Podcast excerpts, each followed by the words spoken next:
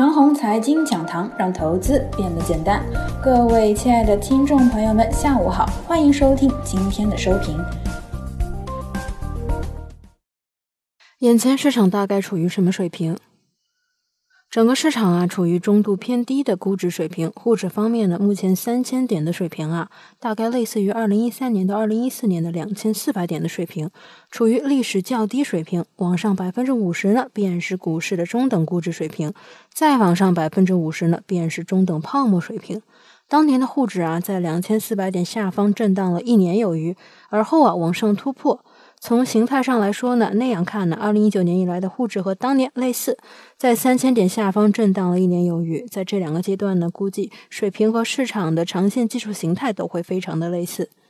目前呢，创业板两千一百点的水平，大概等同于二零一三年到二零一四年的一千六百点的估值水平，处于呢历史中等水平。这个地位再往上百分之五十，便是中等泡沫化。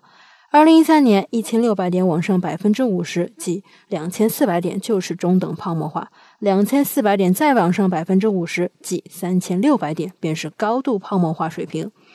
按照经济周期的主风格来说啊，创业板呢总会比主板高一个估值水平。目前的沪指处于历史较低水平，而创业板便处于历史中等估值水平。如果按照牛市的角度，中长线看呢，将来沪市至少是中等估值水平，创业板呢将达到中等泡沫水平。届时呢，沪指四千多点，创业板三千多点，这便是一轮合理牛市的终点。如果这是疯牛状态，再上百分之五十，沪指六千多点，创业板四千五百点，那时候主板处于中等泡沫水平，而小创呢则处于高度泡沫化的水平，新一轮大型的灾难即将来临。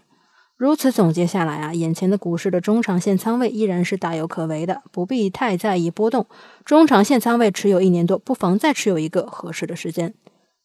眼前的市场是怎么回事儿？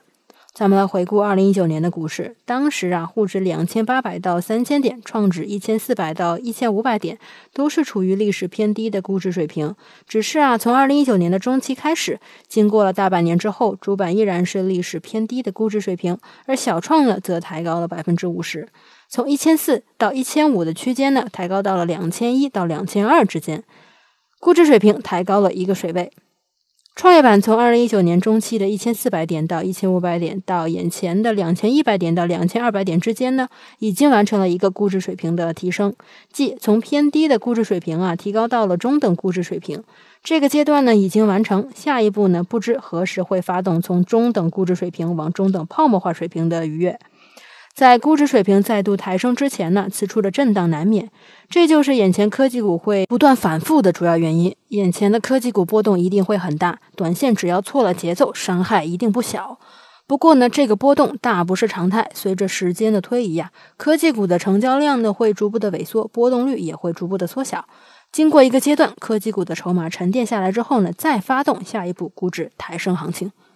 主板方面呢，依然处于历史偏低的估值水平，且经过了一整年的震荡呢，筹码沉淀良好。眼前的沪指啊，正在蠢蠢欲动的想往上突破。突破呢，是一切就绪，只差东风。这个东风呢，就是指宏观基本面。主板要想从偏低的估值水平往中等估值水平逾越呢，需要一定的基本面配合。这一点啊，不同于历史极低的估值水平往历史偏低的估值水平的逾越，这是不需要任何的基本面因素的。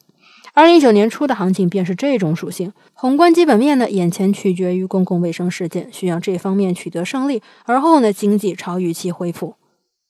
只有一句话，我把我的思想都表达清楚了。如果你认同我这样的想法呢，就自己仔细思考一下，交易策略呢，也就可以接着制定出来了。以上就是我们今天的全部内容，祝大家股票涨停。